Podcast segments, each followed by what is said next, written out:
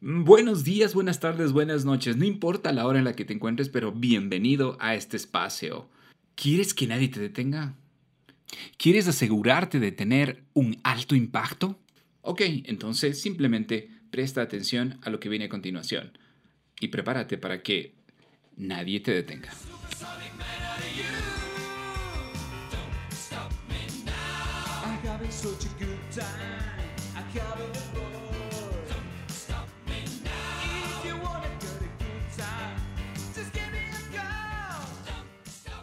Ok, bienvenidos nuevamente. El día de hoy tenemos un tema muy interesante porque todos queremos en verdad asegurar nuestro impacto en varios aspectos de nuestra interacción, no solamente social, personal, profesional y con uno mismo. Entonces el día de hoy vamos a hablar de las 10 habilidades que debes desarrollar para tu éxito.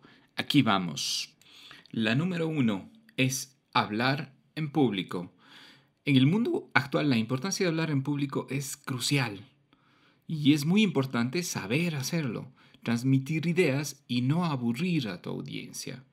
Si bien es cierto, todo el tiempo estamos hablando en público, porque hablar en público frente a un grupo de compañeros, frente a tu jefe, frente a un grupo de amigos ya es algo natural. Sin embargo, cuando se nos presentan desafíos un poco más grandes, debemos estar preparados para hacerlos de manera eficiente. Así es que hablar en público es la número uno.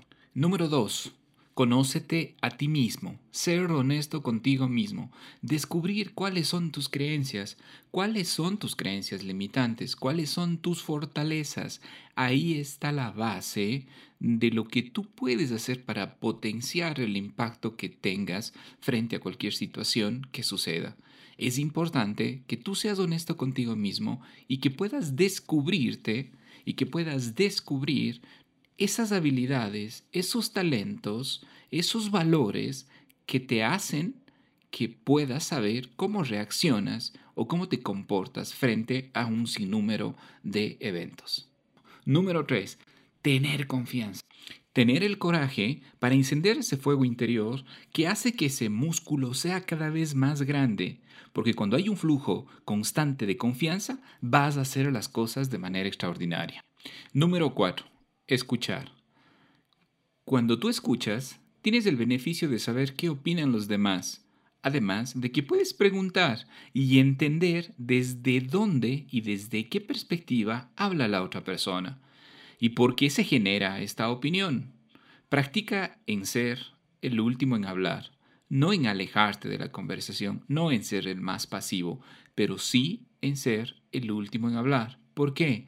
Simple, si tienes más información, esta información te va a permitir actuar, confirmar o ver cuáles son los verdaderos puntos de vista que tienen cada una de las personas que están interactuando en cualquier proceso de comunicación. Recuerda, la clave no es hablar, la clave es escuchar y luego hablar. Número 5. Maneja tu tiempo. Cuidado con la sobreocupación. Cuestiona tu agenda si está abarrotada de demasiadas cosas. Sin tiempo no puedes ser creativo.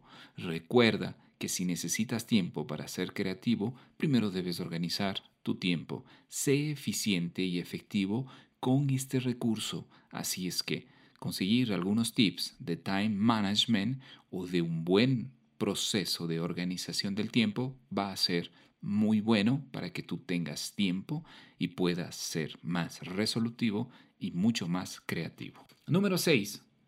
Deja de quejarte. Deja de quejarte. Y, por favor, piensa en esto. Cada vez que te levantes, di, hoy es el día de no quejarse. Hoy es el día de no quejarse. Vas a decirlo. Solo por hoy no me voy a quejar. Y si es que empiezas a criticar, a chillar, a quejarte o lo que creas que es quejarse, te va a costar una moneda. Podrías tener un ahorro muy significativo. ¿ah? Me parece una manera muy interesante de manejar esta situación.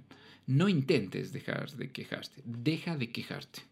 Deja de quejarte. 7. Estar presente en el momento. Esto es muy importante. Si bien es cierto, a veces nos distraemos, pero la distracción generalmente está o hacia el futuro o hacia el pasado.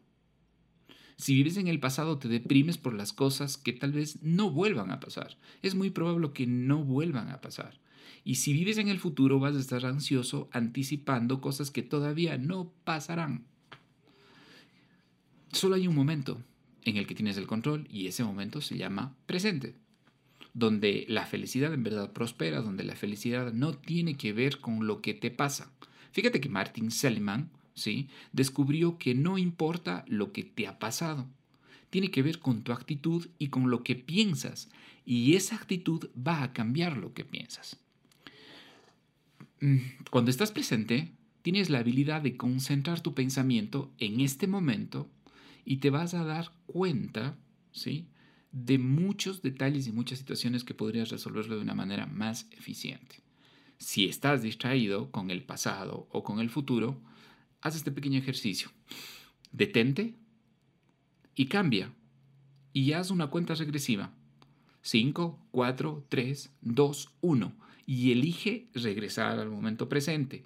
Puedes comerte un bocadillo, puedes irte a preparar un café, eh, el, olor del, del, café caliente o hacer algo que te traiga a ese momento va a ayudarte a enfocar en el ahora.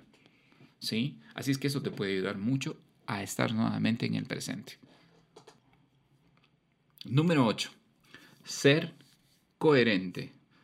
Mantener nuestra coherencia y nuestra consistencia. Sabiendo que para ser coherente tenemos que ser consecuentes con nuestras ideas y con lo que se expresa. Es decir, no podemos decir una cosa y hacer otra. La coherencia está dado justamente por mantener esa consecuencia entre las ideas y las acciones que nosotros hacemos. Y esa consistencia se va dando a lo largo del tiempo. Así es que podemos ser criticados en algún momento sobre alguna situación sobre la que opinamos, mostrando comportamientos totalmente eh, diferentes a lo que hemos dicho, a lo que hemos expresado. Recuerda que esa coherencia está muy ligada al tema de nuestras creencias y al tema de nuestros valores, es decir, cómo actuamos y qué es lo que estamos mostrando. Eso es fundamental que lo tengamos claro.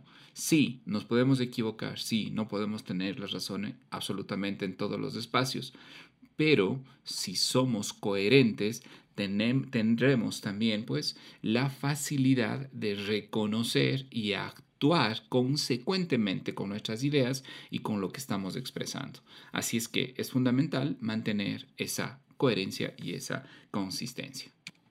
Número 9. Dormir bien. Sí, aunque ustedes no lo crean, dormir bien. Además de ser un gran placer, dormir bien tiene efectos muy positivos para nuestro organismo. Aquí vamos a describir algunos. Primero incrementa la creatividad ya que la producción de hormonas está equilibrada y esto hace que la memoria funcione de una manera eh, perfecta. Esto nos hace que seamos pues eh, mucho más creativos. Ayuda a la pérdida de peso mm, y si quieren lo pueden revisar porque eh, la falta de sueño hace que las células grasas ¿sí? y la grelina aumenten. Ambas son hormonas del apetito y eso significa que probablemente la falta de sueño esté asociada con la obesidad.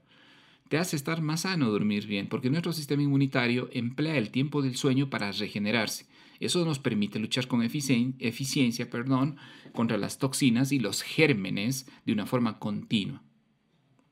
Mejora nuestra memoria porque dormir fortalece las conexiones neuronales y durante la fase REM del sueño, el hipocampo, que es el almacén de nuestra memoria, se restaura transformando la memoria a corto plazo en memoria a largo plazo. En la Universidad de Haifa Israel se ha corroborado con los resultados de un estudio que afirma que una siesta de 90 minutos a media tarde ayuda a fijar los recuerdos y la destreza. Esto es muy interesante. Así es que si tienen tiempo y tienen el espacio, pues la siesta de la tarde es muy, muy benéfica. Protege el corazón. Un estudio reciente publicado por The Journal Heart de Europa afirma que las personas que tienen insomnio tienen tres veces más posibilidades de sufrir una insuficiencia cardíaca que los que duermen a pierna suelta.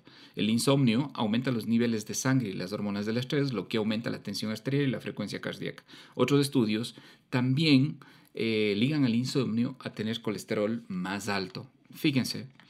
Y por último, reduce la depresión. significa que el sueño facilita la producción de melanina y serotonina, que son hormonas que contrarrestan los efectos de las hormonas del estrés, que son la adrenalina y el cortisol, y esto nos ayuda a ser más felices. Ok, última, número 10. Desarrollar empatía, aprender lo que es la empatía, ya que es una corriente que conecta a un actor con su personaje. Yo creo que la forma más fácil de explicarla es esa, ¿no?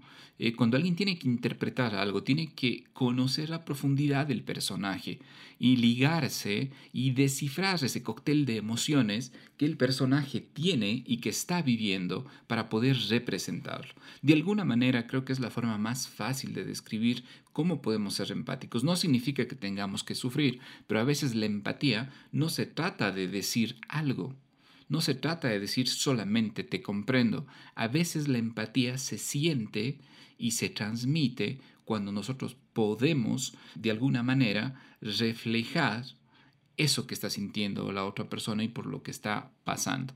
Así es que ser empático no significa solamente que tengamos que conectarnos con emociones eh, negativas. Definitivamente no es eso.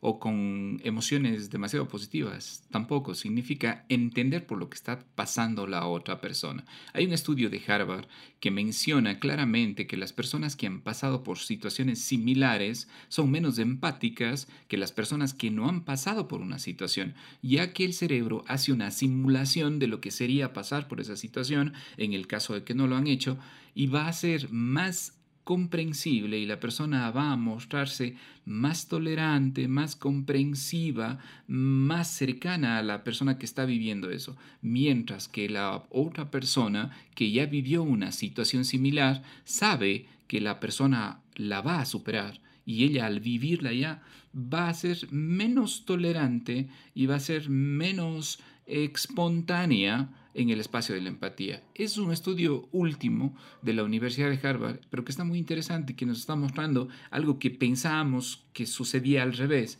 Es decir, si alguien ya vivió algo, iba a ser más empático con esa persona.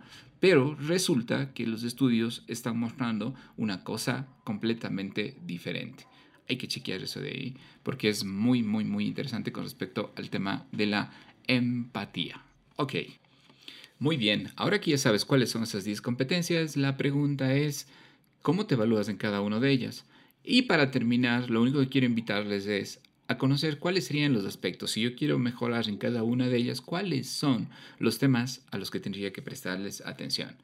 Vamos a enumerarlos rápidamente. Comunicación efectiva, autoconocimiento, autoestima, escucha activa, administración efectiva del tiempo, o el famoso time management, gratitud, mindfulness, asertividad, resiliencia y empatía.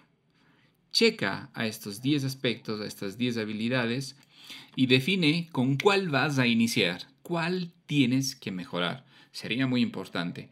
Además, eh, sería muy bueno que puedas empezar a mejorar tu impacto desde ya. Muchas gracias por haber prestado atención este cortísimo tiempo a cosas tan importantes como estas.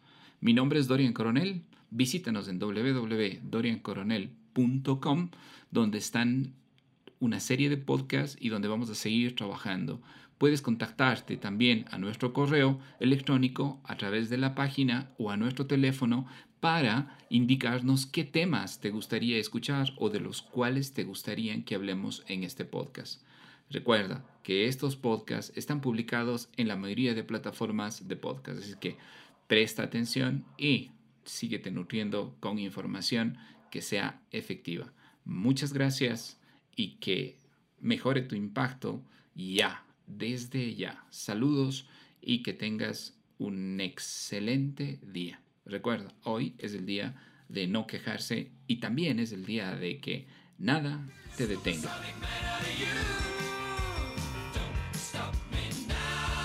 having such a good time. I covered the floor.